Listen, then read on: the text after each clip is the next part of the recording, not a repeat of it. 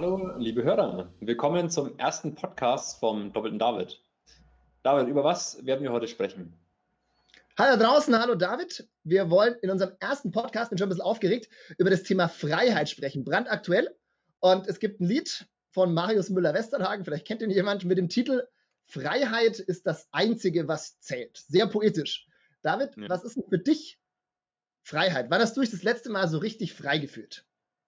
Also so richtig frei fühlen tue ich mich, wenn ich meditiere. Äh, und zwar habe ich so eine Meditations-App. Ähm, und da geht es eigentlich hauptsächlich darum, so, ja, wie, wie atme ich richtig oder ähm, bewusst zu atmen und den Körper dabei zu entspannen. Sehr gut. Ich habe gelesen, dass der erwachsene Mensch zwischen 12 und 16 Mal in der Minute atmet. Ja? Wie oft machst du das? Äh, also wie oft ich atme, weiß ich nicht. Ähm, aber ähm, je nachdem, wie stressig jetzt so eine Woche ist, ähm, irgendwie so alle zwei bis drei Tage.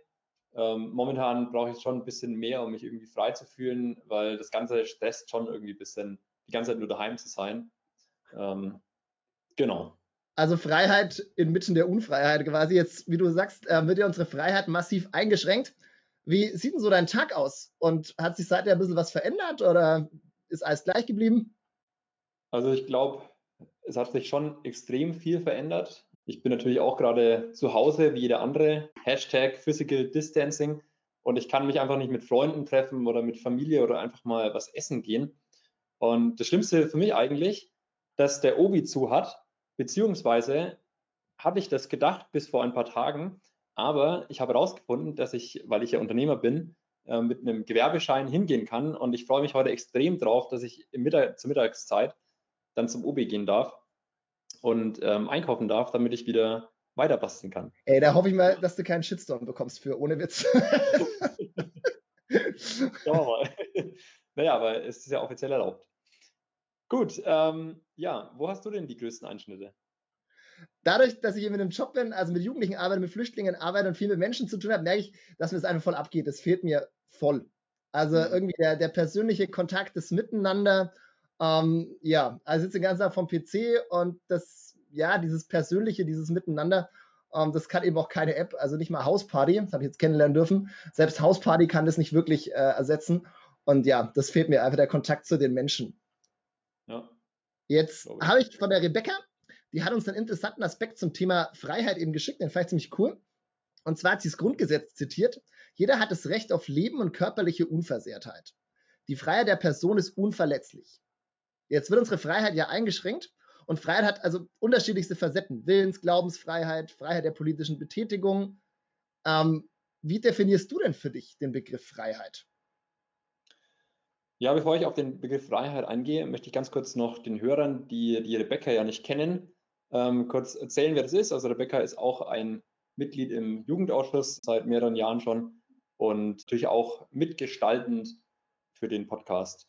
Ja, Freiheit ist für mich, wenn ich Entscheidungen für mich treffen darf. Also wenn ich mein Leben hier so in Lauf anschaue, dann leben wir eigentlich in einer ganz, ganz großen Komfortzone, weshalb jetzt für mich zum Beispiel das Thema Glaubensfreiheit eher kein Thema ist. Also da bin ich frei. Freiheit ist aber vor allem auch ein Gefühl für mich. Also ich bin frei von, von Angst, von Sorgen, Nöten, Zwängen. Aber man muss einfach sagen, dass die Corona-Krise einfach gerade ganz stark auf das Gegenkonto von Freiheit einzahlt. Ja, David, was ist dir wichtig? Was ist für dich zentral für Freiheit? Also ich glaube, Freiheit hat, wie gesagt, unterschiedliche Facetten und für mich ist es das Zentrale für Freiheit, sich eben politisch betätigen zu dürfen.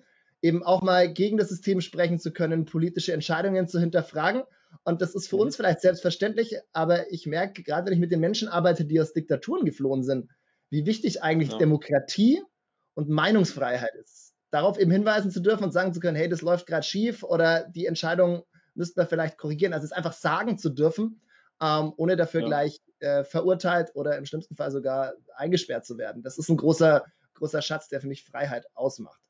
Ich habe jetzt gestern in der Zeitung gelesen, dass große Firmen ihre Miete nicht bezahlen. Und wieso ist in der Corona-Krise alle mhm. rufen und, und warnen vor der Rezession? Und die haben gesagt, naja, ist notwendig, wir müssen das so machen und können jetzt momentan keine Miete zahlen, weil wir die Arbeitsplätze erhalten wollen. Jetzt bist du selber Unternehmer. Was bedeutet für dich denn unternehmerische Freiheit? Darauf berufen die sich ja. Gibt es da auch Grenzen? Ja, es gibt auf jeden Fall Grenzen. Also man muss halt sagen, gesamtgesellschaftlich haben die Unternehmen da wirklich eine Grenze überschritten, weil das bedeutet für andere wieder, dass sie irgendwo das Geld aufbringen müssen. Aber für den Unternehmer selber ist es irgendwo schon nachvollziehbar. Also das Unternehmen muss irgendwie schauen, dass es sich gerade über Wasser hält und sucht einfach da auch Wege, die vielleicht auch mal unpopulär sind und ähm, die auch nicht jeder versteht oder die auch nicht okay sind natürlich. Ne? Und zu dem Gewinnstreben Unternehmen, also es gibt eigentlich nur ein paar Wege und Unternehmen streben deshalb nach Gewinn, weil alles andere negativ ist. Also Verlust bedeutet, ich muss Mitarbeiter kündigen und so dieses genaue Mittelmaß, dass ich keinen Gewinn mache und keinen Verlust mache, das ist extrem schwer überhaupt zu erreichen. Und für mich ist unternehmerische Freiheit wirklich, wenn ich einfach am Markt alle Kunden ansprechen darf, äh, kreative Ideen umsetzen darf in Produkten und was erschaffen, aber eben nicht Grenzen auszunutzen oder, oder Regeln zu hintergehen. Und für mich ist eigentlich auch immer Grenze dann, wo das Finanzamt da ist oder der Gesetzgeber. Und mein Vater hat immer so einen äh, Satz gesagt, als Unternehmer steht man immer mit einem Bein im Gefängnis. Äh, das ist blöd, ja, aber das zu wissen, dass man als Unternehmer einfach unter einer, einer stärkeren Beobachtung steht, um einfach wirklich echte Betrüger auch auszusortieren. Das ist ganz witzig, weil das sagen die gleichen, sagen sie uns auch in der Rechtsvorlesung den Sozialarbeitern, da stehst du auch mit einem Bein im Gefängnis. Ähm, also da scheint sich wenig ähm, zu verändern. Vielleicht schützt auch das ein bisschen vor Blödsinn. Ähm, du hast vollkommen ja. recht. Unternehmen als Einzelunternehmen sollen erstmal Gewinn machen. Das ist das einzige Ziel, was sie als Unternehmen haben. Und umso wichtiger sind aus meiner Sicht dann Regeln, die die Grenzen dieser unternehmerischen Freiheit abdecken. Zum Beispiel Mindestlohn oder auch Steuern, die das regeln. Wie stehst du da dazu? Ja, also ich denke, in Deutschland haben wir es verglichen zu vielen anderen Ländern wirklich gut. Ne? Also wenn man zum Beispiel gerade Indien anschaut, da gibt es Tagelöhner, die aufgrund der Corona-Krise ähm, nicht mehr in den Städten arbeiten können und auswandern müssen, weil es einfach dort keine Arbeit mehr gibt. Und bei uns, wenn, wenn dir sowas passieren würde, oder ne, wie es gerade vielen das passiert, landest du maximal in der Arbeitslosigkeit mit Arbeitslosengeld. Und du musst nicht hungern oder verhungern. Und dafür sind unsere Steuern wirklich gut und dafür zahle ich sie auch gerne als Unternehmer und bin einfach dankbar für diese Staatsform. Und zum Thema Mindestlohn, klar muss das Geld reichen. Aber die Frage ist auch immer, warum gibt es Unternehmen, denen ihre Mitarbeiter so wenig wert sind, dass sie wirklich gesetzlich verpflichtet werden müssen, einen Mindestbetrag zu zahlen? Oder liegt es einfach daran, dass es den Unternehmen nicht gut geht. Ja, oder zum Beispiel wie jetzt gerade Landwirten und Erntehelfer, dieses Verhältnis. Wenn jetzt der Landwirt mehr bezahlen würde, dann bleibt noch weniger von seiner eh schon geringen Marge übrig. Und da bedarf es, ich, einfach immer einer Einzelfallbetrachtung. Finde ich voll spannend, dass quasi auch die Mitarbeiter einen Wert haben. Das ist ja in vielen Unternehmen, wird es zwar oft gesagt, aber wirklich gelebt wird es dann nicht. Das ist ein spannender Aspekt. Was glaubst du denn, wie entwickelt sich das äh, mit oder nach der Corona-Krise? Ja, schwer zu sagen, aber ich glaube schon, dass viele Unternehmen dadurch scheitern werden, aber andere gehen aus der Krise umso gestärkter hervor. Und ich hoffe einfach, dass der lokale Einzelhandel überlebt. Weil sonst hängen wir einfach alle am Tropf von Amazon oder von ganz großen Konzernen. Und deswegen kleiner Aufruf an die Hörer, versucht einfach mal gerade nichts über Amazon zu bestellen, sondern über deutsche Händler oder einfach zu gucken, welche Angebote hat zum Beispiel Lauf gerade, Einzelhändler, die Online-Shops anbieten, wie kann ich da gerade einkaufen und wirklich eher so das Lokale unterstützen. Gibt es ein cooles Projekt gerade, das habe ich im Radio gehört, ähm, Lokalhelden heißt es, um ah, quasi ja. lokal zu unterstützen, ob Gaststätten oder den Einzelhandel, vielleicht ziemlich cool. Ja, absolut. Ja. Da Wer, wer, sucht, der wird findig. Also da, da gibt es ganz, ganz viele Angebote. Aber genug zur Wirtschaft. Lass uns mal das Thema Freiheit auch nochmal ein bisschen anders betrachten. Und zwar aus der theologischen Sicht. Ich habe in den letzten Wochen mehrmals gelesen, die Corona-Krise ist eine Katastrophe von biblischem Ausmaß. Das klingt jetzt erstmal richtig extrem. Warum sagt man das so? Das hast du bestimmt in der Zeitung mit den vier Buchstaben gelesen. ähm, also Katastrophen, das kommt ja aus dem Alten Testament, wurden erstmal häufig als eine Strafe Gottes, also als was, was Gott unmittelbar eingreift in diese Welt. Das bekannteste sind die zehn Plagen, die hat man im Religionsunterricht vielleicht gehört. Und es waren einfach naturwissenschaftliche Erlebnisse, also zum Beispiel das Färben des Flusses vom Nil, äh, wo dann die Kleinstlebewesen gestorben sind, dann sind die Frösche aus dem Wasser verschwunden. Äh, dann ist es so, dass eben mehr Mücken sich vermehrt haben und so weiter und so weiter, dass das dann quasi direkt sozusagen in den Kontext gesetzt wurde, dass Gott sozusagen als mächtig, als groß dargestellt wird, dem auch die Naturgewalten sozusagen gehorchen. und mhm. dass äh, eben er da als mächtig dargestellt wird. Das war so ein großer Aspekt, wie man mit diesen Plagen und mit diesen ähm, Katastrophen biblischen Ausmaßes da umgegangen ist im Alten Testament. Aber was bedeutet das dann konkret für unser Leben in der heutigen Welt? Naja, ich denke, wir leben in einer zunehmend säkularen, also stücklich verweltlichten Welt. Und mhm. ich denke, Gott spielt nicht mehr so die Rolle wie damals. Das kann man jetzt gut oder schlecht finden, darum geht es jetzt auch gar nicht. Und gleichzeitig stellen wir aber fest, dass doch, wenn wir was mit menschlichem Verstand, mit Naturwissenschaft erklären wollen, dass wir immer irgendwo auch an Grenzen kommen. Und diese mhm. Grenze findet in der Sprache irgendwo ihren Ausdruck. Das mhm. heißt, die Katastrophe biblischen Ausmaßes, die rückt Gott wieder ein Stückchen in unser Bewusstsein. Und da ist wichtig zu sagen, es geht nicht darum, dass Gott jetzt irgendwas mit der Krise zu tun hätte oder aktiv eingreift und diese Krise sozusagen befeuern würde oder da dahinter steht. Aber Gott rückt wieder in den Mittelpunkt, wenn wir solche Begriffe verwenden. Mhm. Du hast jetzt viel von der Sprache gesprochen. Bedeutet das also, wenn wir Redewendungen verwenden, ist Gott uns ein Stück näher? Nicht zwangsweise, das würde ich so jetzt nicht sagen, aber ich glaube tatsächlich, dass Worte unsere einzige Möglichkeit sind, uns auszutauschen. Wir haben nichts anderes. Und ja. ich denke, wenn wir von einer Katastrophe biblischen Ausmaßes sprechen, dann nehmen wir über die Sprache Gott irgendwo ein Stück weit wieder in unser Bewusstsein auf. Und mhm. wenn wir das machen, dann öffnen wir uns mal für, für was Größeres. Also wir brechen da so ein Panzer aus, dass wir unser Weltbild versuchen selber zu beschreiben, sondern es geht eigentlich darum, dass wir zumindest in Erwägung ziehen, dass es eine größere Macht gibt und öffnen uns für das Neue, für das Größere. Und das ist dann letzten Endes aus meiner Sicht als Christ natürlich Gott selber. Und ich würde mich wahnsinnig freuen, wenn aus solchen Begriffen, ja, die Katastrophe biblischen Ausmaßes, wenn da nach der Krise auch ein, oder in der Krise auch ein Reden ja. über vielleicht Gott selber und Nachdenken über Gott selber wird. Na, jetzt sind wir eigentlich schon mittendrin im Reden über Gott. Wir lesen und hören ja oft, dass Gott uns befreit von Schuld, von Sorgen, Ängsten, Nöten. Was glaubst du, wie Gott in der jetzigen Zeit da wirkt? Wir hatten ja jetzt gerade Passionszeit und ich denke, wenn wir auf das Wirken Gottes schauen, dann empfiehlt es als Christ, sich auf Jesus selber zu schauen. Passion bedeutet Leiden oder Durchstehen. Und ich finde, Gott erwählt sich in Jesus, eben ein liebender Gott zu sein. Ein Gott, der mit uns Menschen mitgeht. Und wenn wir auf die Passionszeit und auf Ostern gucken, dann zeigt sich, dass Jesus diesen Weg bedingungslos gegangen ist. Bis ans Kreuz war er konsequent. Er hat konsequent geliebt. Er hat konsequent die Zuwendung zu seinem Nächsten gesucht. Und mhm. er war da true, würde ich mal sagen. Und in diesem Wirken zeigt sich für mich das wahre Wesen Gottes. In Jesus zeigt sich der wahre Mensch, der gleichzeitig wahrer Gott ist. Was meinst du genau mit dem wahren Mensch? Also eher so ein Synonym für guter Mensch im Sinne von hilfsbereit, liebend oder eher in Richtung ehrlich? Der wahre Mensch ist der Mensch für andere. Das hört sich jetzt vielleicht erstmal ein bisschen hochgestochen an, aber der Mensch ist da für andere. Und wenn wir lieben, dann ist es ein Abglanz der göttlichen Liebe. Also durch unsere Liebe, durch das, wie wir wirken in der Welt, wird Gottes Wirken sichtbar. So hat es mal der Theologe Ralf Frisch formuliert.